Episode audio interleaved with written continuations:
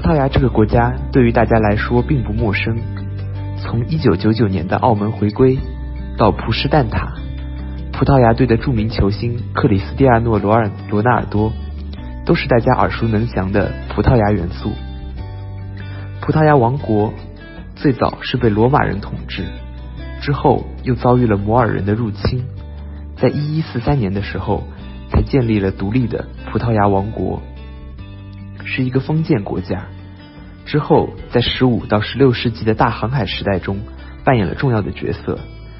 大家比较耳熟能详的航海家，比如迪亚士首次航行到好望角，达伽马开辟了通往印度的航线。在大航海时代，葡萄牙获得了大量的殖民地，最大的殖民地是巴西，其他还有包括印度的一部分殖民地。非洲的安哥拉、莫桑比克等地区，在一九七四年著名的丁香花革命之后，葡萄牙放弃所有殖民地，并且改制成为议会共和制的国家。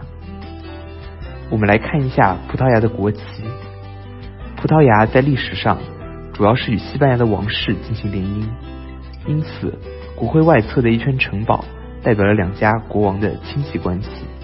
五枚小型蓝盾组成的赎罪十字镶嵌于其中，它们分别代表1139年在阿方索·亨瑞克斯领导下，在奥利盖战役中打败摩尔人的五位国王。每个蓝色小盾上都有五个白色圆斑，表示基督被钉在十字架上时的五处伤口，这是基督的殉难像，同时也暗示当年阿方索正是以耶稣的名义，在圣灵的帮助下。击败了摩尔人，原班的总数为二十五个，加上五枚蓝色盾徽而得三十，这正是犹大出卖耶稣换取的银币的总数。讲完国旗，我们讲一下葡萄牙的地理位置。葡萄牙位于伊比利亚半岛的西南部分，是一个长条形的国家，分为七个大区，分别是波尔图与北部地区、中部地区、里斯本地区。阿连特茹、阿尔加维、亚速尔群岛和马德拉群岛，其中马德拉群岛就是著名的 C 罗的故乡。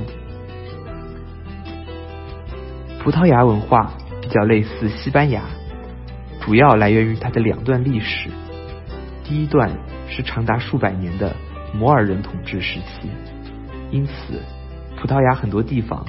都留有非常浓重的穆斯林文化的痕迹。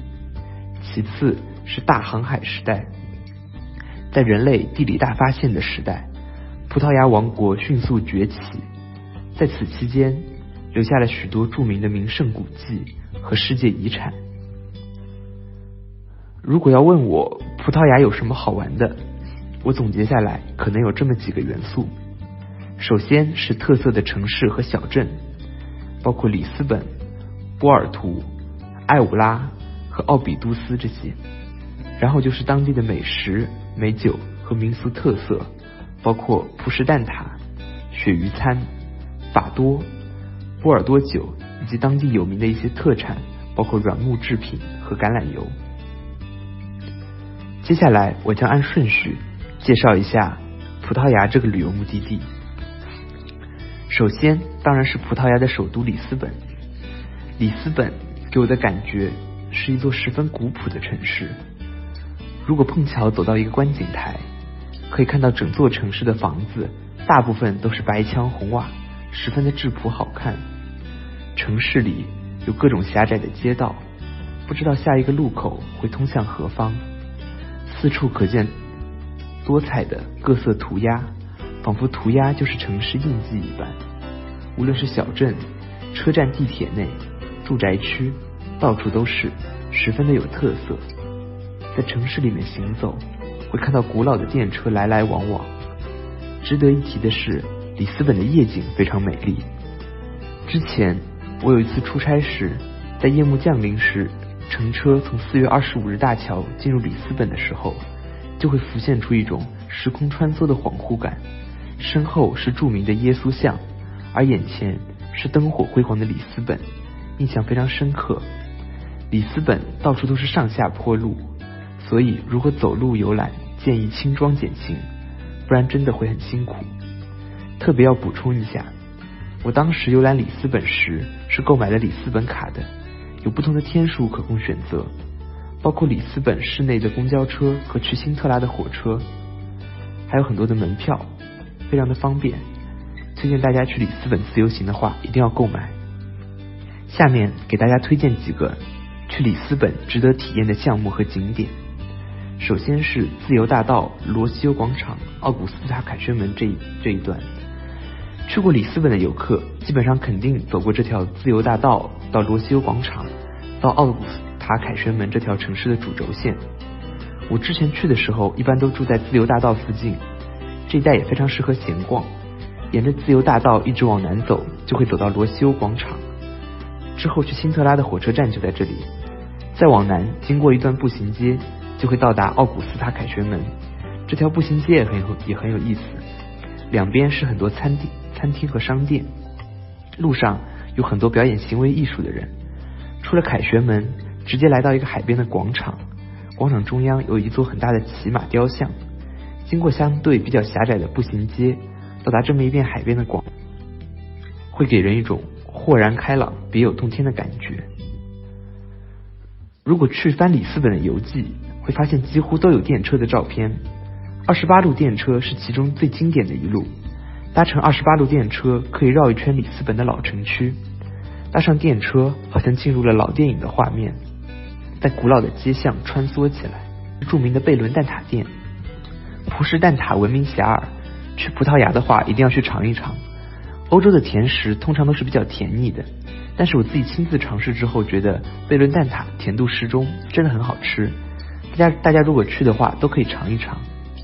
这家店就在热罗尼莫斯修道院和贝伦塔附近。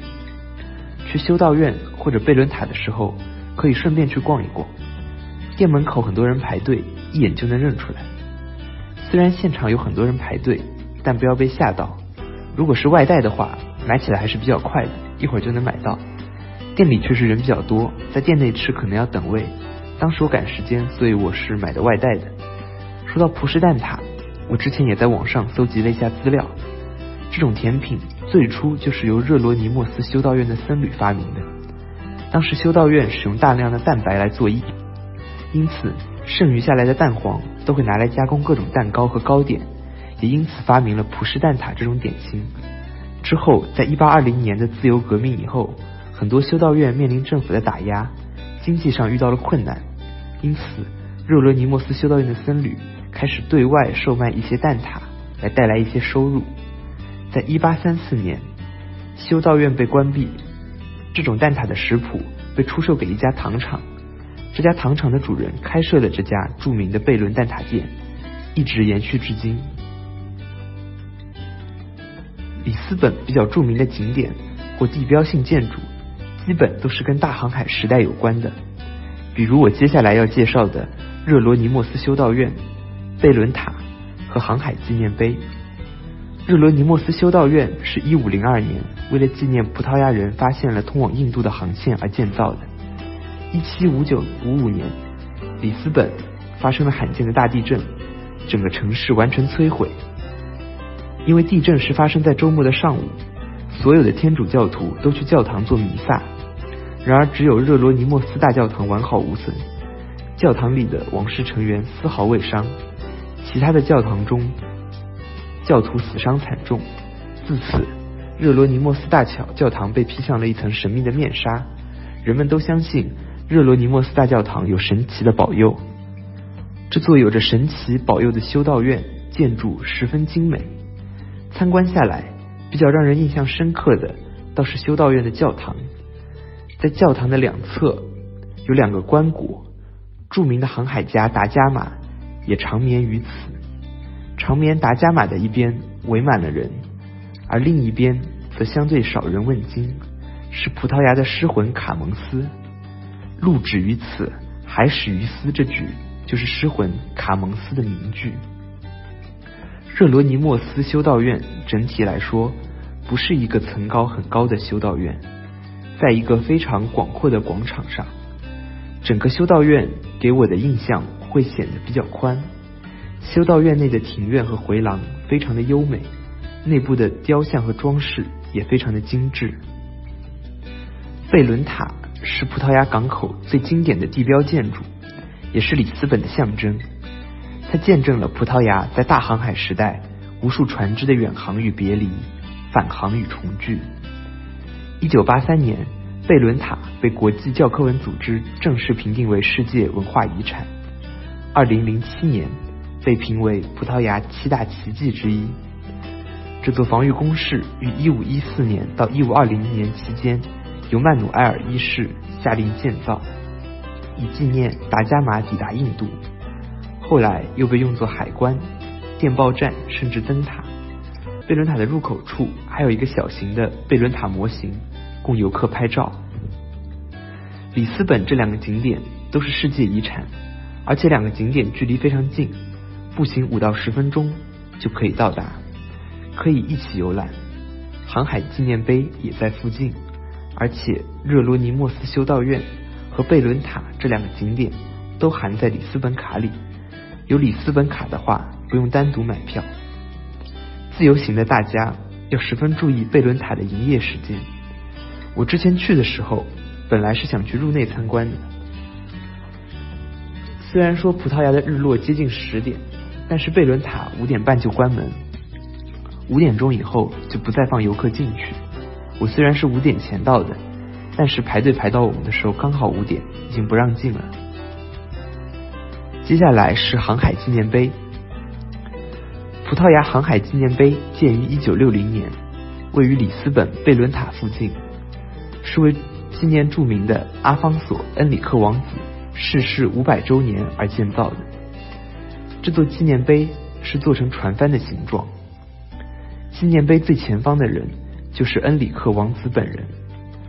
恩里克王子在十五世纪的时候，在里斯本建立了航海学校，并且设立政策，鼓励航海事业的发展，推动了当时葡萄牙海上帝国的崛起。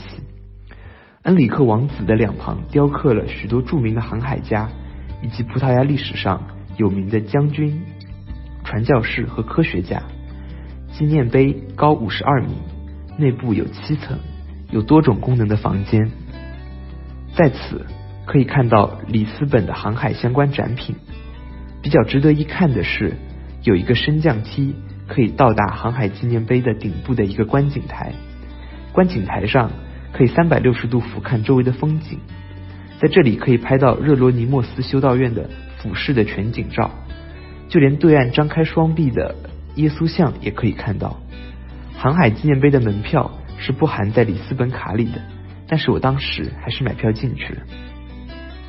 上面介绍的可能主要是一些里斯本的世界遗产类的知名景点，如果有时间的话，一定要逛一逛里斯本的阿尔法马老城区，位于自由大道的东边，是里斯本最古老的区域，拥有众多历史古迹，其坐落于特茹河湾的小山丘上。也是里斯本在经历大地大地震之后唯一幸免于难的区域。这里山坡起伏有致，蜿蜒的石阶小巷可谓数不胜数。成片的老房屋有着强有着色彩强烈的外墙，四处散发着复古的韵味。此处陡峭的山势是对徒步旅行者巨大的考验，但是有慢条斯理的黄色叮叮车沿着狭长的街巷在此攀援。坐上叮叮车。悠哉的欣赏沿路的老城区风景，令人感到无比的惬意。老城区街道两旁还有很多保持着当年模样的杂货店，堆满了食品和日用品。遍布的酒吧和咖啡馆，则是里斯本夜生活的理想去处。接下来为大家介绍一些里斯本的周边景点。首先是最著名的辛特拉镇，用里斯本卡在罗西欧广场搭乘火火车。一个小时左右就可以到。辛特拉是世界文化遗产之城，这里有葡萄牙最漂亮的城堡佩纳宫、辛特拉王宫、神秘的雷加莱拉庄园和摩尔人城堡等。离辛特拉大约半小时车程，还有欧洲大陆的最西端的罗卡角。另外补充说一句，如果持有里斯本卡的话，辛特拉的各个景点门票都是可以打折的。累积下来也可以省不少钱。首先是辛特拉王宫。辛特拉王宫始建于约翰一世，直至十六世纪曼努埃尔一世统治时期才完工。它是葡萄牙保存最完好的中世纪皇家宫殿。从十五世纪到十九世纪后期都有王室居住。王宫融合了摩尔式和西哥特式建筑风格。它的大烟囱分外醒目，两个白色高高的烟囱很像牛角，所以又被称为牛角宫。王国王宫在葡萄牙成立共和国之前，一直是国王的避暑宫殿。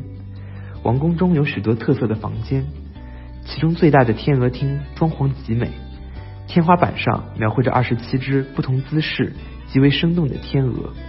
另有花砖装饰的人鱼厅。收藏中国象牙塔的中，饰有美丽花砖壁画以及贵族徽章的徽章厅，作为辛特拉文化景观的一部分，被联合国教科文组织列为世界遗产。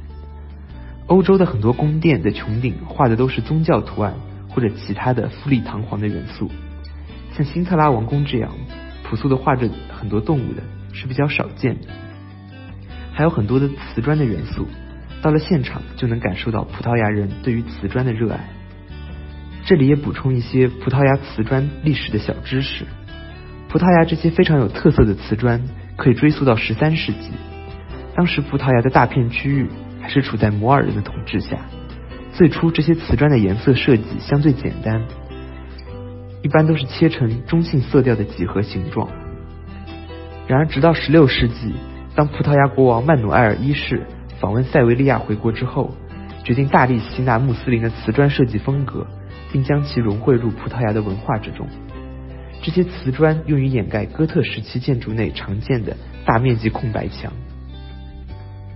这些古色古香的瓷砖以简单的色调装饰，以蓝色和白色为主。这种配色的风格主要是受大航海时代的影响，并被认为是当时的时尚。出现的其他颜色是黄色和绿色。在曼努埃尔一世国王大力引入穆斯林的瓷砖文化以后，原本简单的几何形状被更华丽的装饰所取代。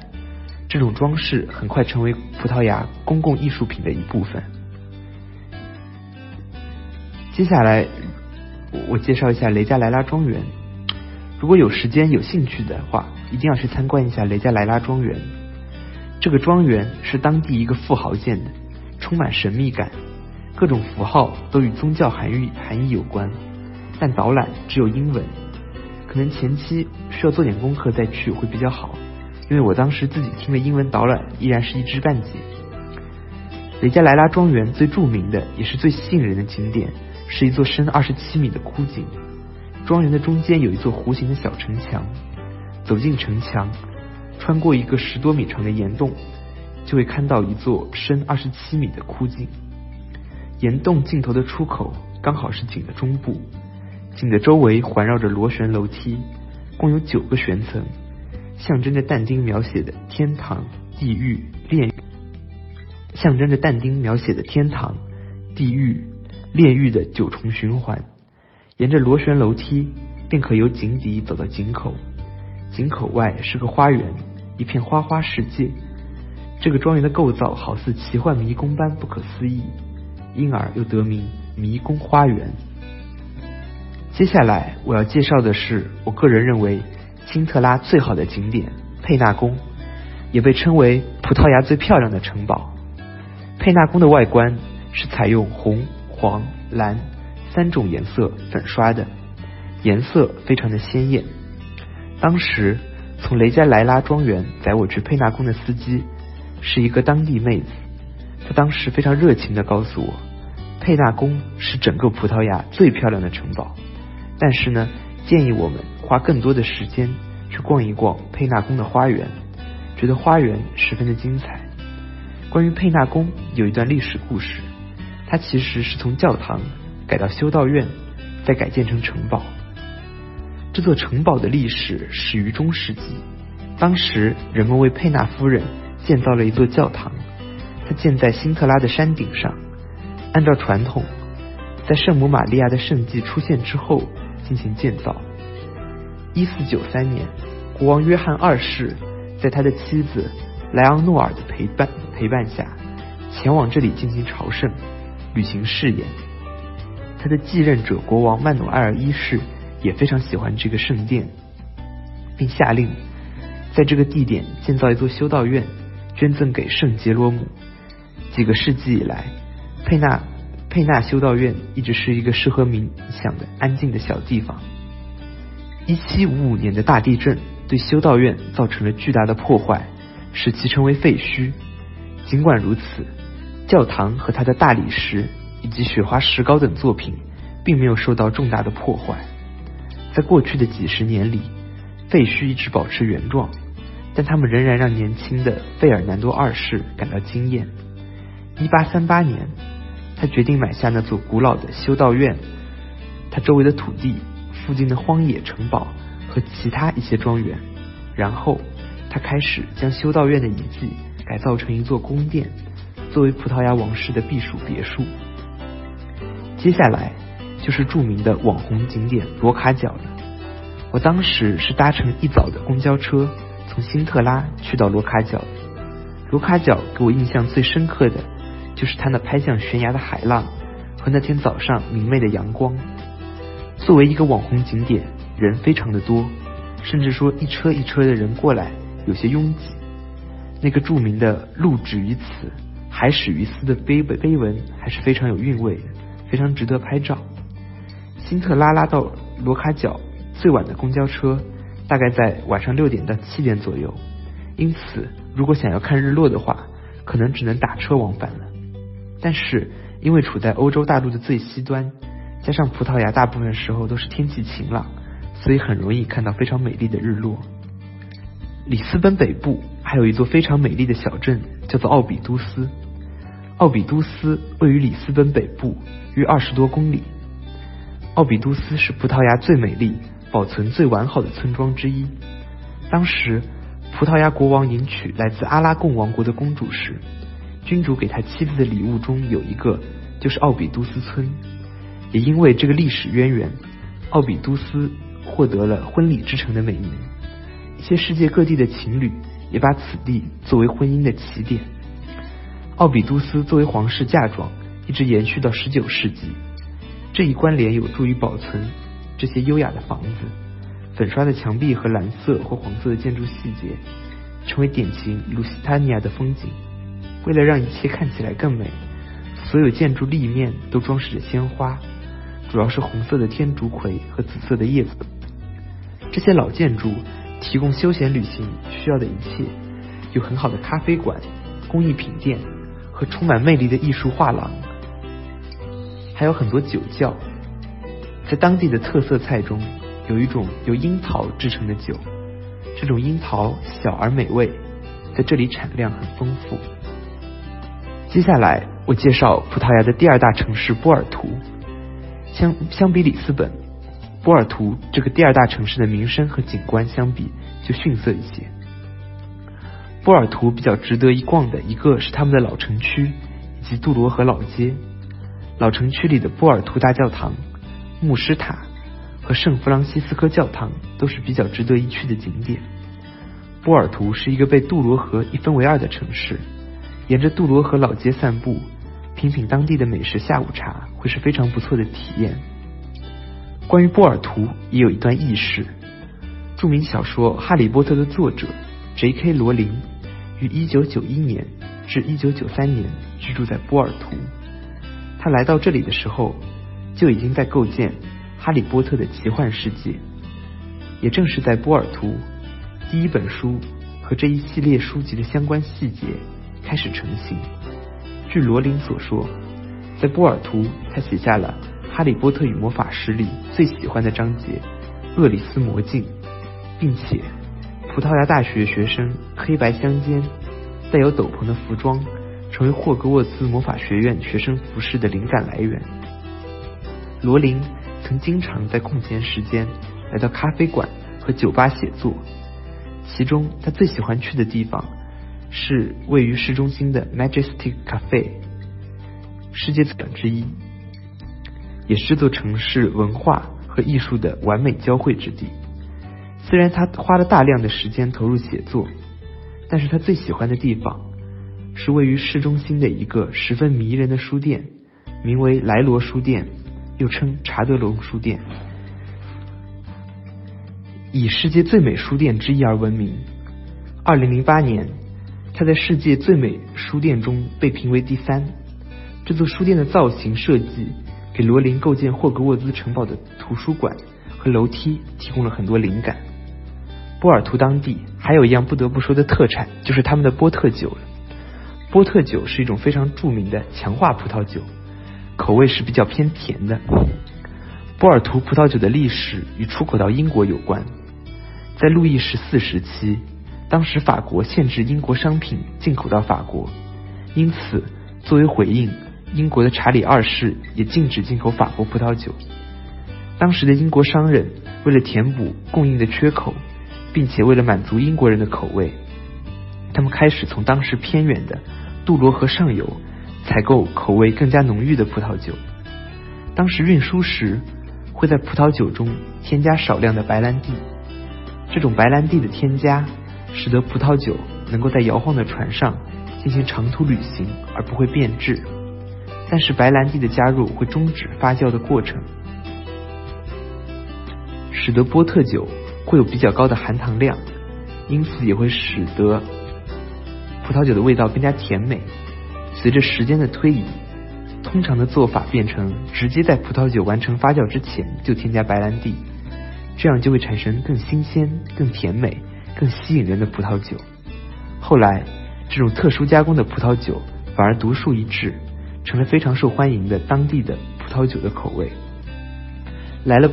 波尔图一定不要错过波特酒，当地有非常之多的酒窖可以参观品酒。接下来再为大家推荐葡萄牙的一个世界遗产小镇艾武拉，位于西班牙和葡萄牙的边界，非常适合经停住一晚这样的安排。艾武拉是一座历史古城，始建于公元三世纪罗马帝国统治时期，当时面积不足一平方公里，长期为罗马军队的驻地。目前。尚能看到的罗马时期的古迹有罗马神庙、温泉浴池、罗马城墙遗址等。罗马帝国灭亡后，艾武拉曾先后被西哥特人和摩尔人占领，期间城市规模开始扩大，建筑风格体现出哥特式和阿拉伯特色。艾武拉是一个很小的镇，但是有很多历史悠久的景观，包括艾武拉大教堂、戴安娜神庙。戴安娜神庙据说是伊比利亚半岛保存的最完好的古罗马神庙，但是艾武拉最著名的景点就是它的人骨教堂了。人骨教堂建于16世纪的艾武拉，它的建立是为了传递生命短暂这样一个信息，这也是对当时一个非常普遍的精神性主题的概括。虽然外观外观特别，但是人骨教堂的建造更多的是出于需要。而不只是因为宗教上的好奇心。当时艾武拉的墓地人满为患，所以只有把旧的尸骨挖掘出来，新的尸体才能被埋葬。这些骨头被尊敬地嵌出在水泥里，并被放置在做礼拜的地方。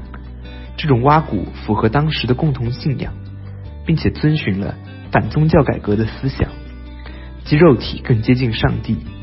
据统计，修道士的骷髅。大约有五千具，分别来自几个教堂内的公墓，还有两具干尸，其中一具是一个孩子。教堂的屋顶上有一句引言：“死亡日比生日更好。”在正门的入口处，客人被邀请进入教堂里面，伴随着如下语句：“我们的骨头在这里等着你。”教堂的面积其实并不是很大，需要买票进去，但是里面密密麻麻的人骨确实是比较吓人的。葡萄牙的主要城市，我大致介绍到这里。接下来我介绍一些葡萄牙的美食和特产。除了之前已经介绍了的最有名的蛋挞和波特酒，美食方面，葡萄牙的鳕鱼料理是非常有名的。据统计，葡萄牙人一年要吃掉二十五万吨鳕鱼，相当于全世界年捕捞量的五分之一。里斯本也有非常多的鳕鱼餐厅，烹饪方法非常的丰富。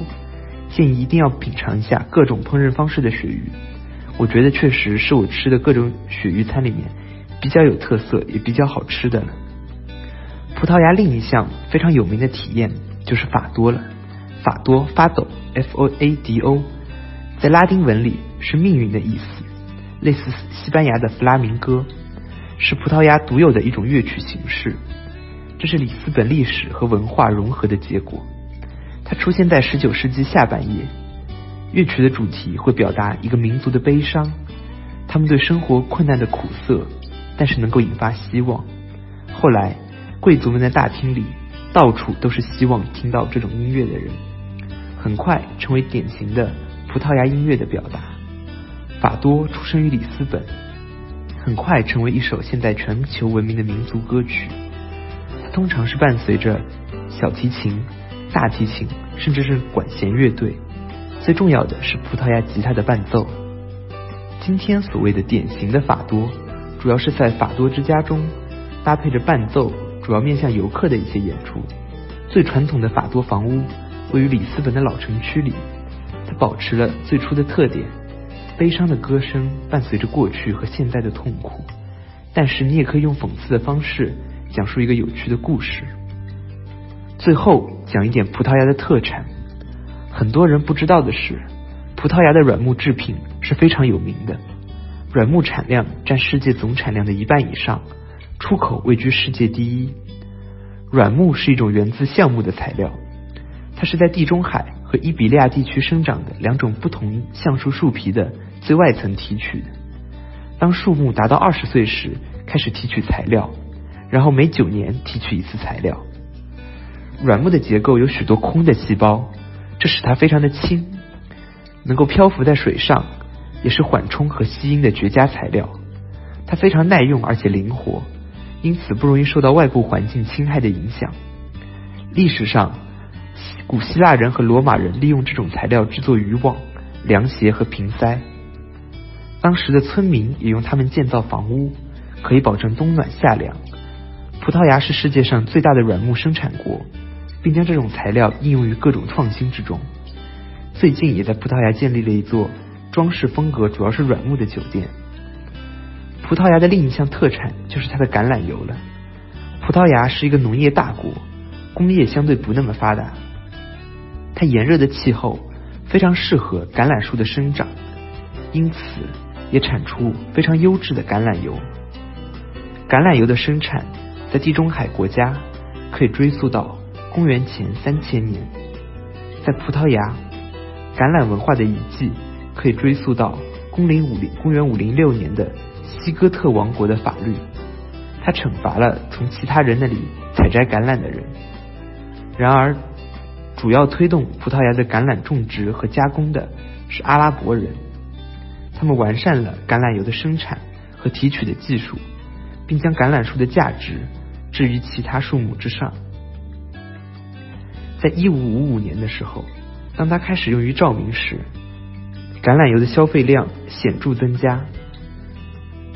阿拉伯的橄榄文化也传播到了全国，由此产生的交易在葡萄牙获得了更大的经济和社会的重要性。葡萄牙开始在北欧和海外市场，特别是印度市场内外销售大量橄榄油。可以说，橄榄油一直在葡萄牙经济中发挥着重要的作用，并且一直是葡萄牙人生活的早期部分。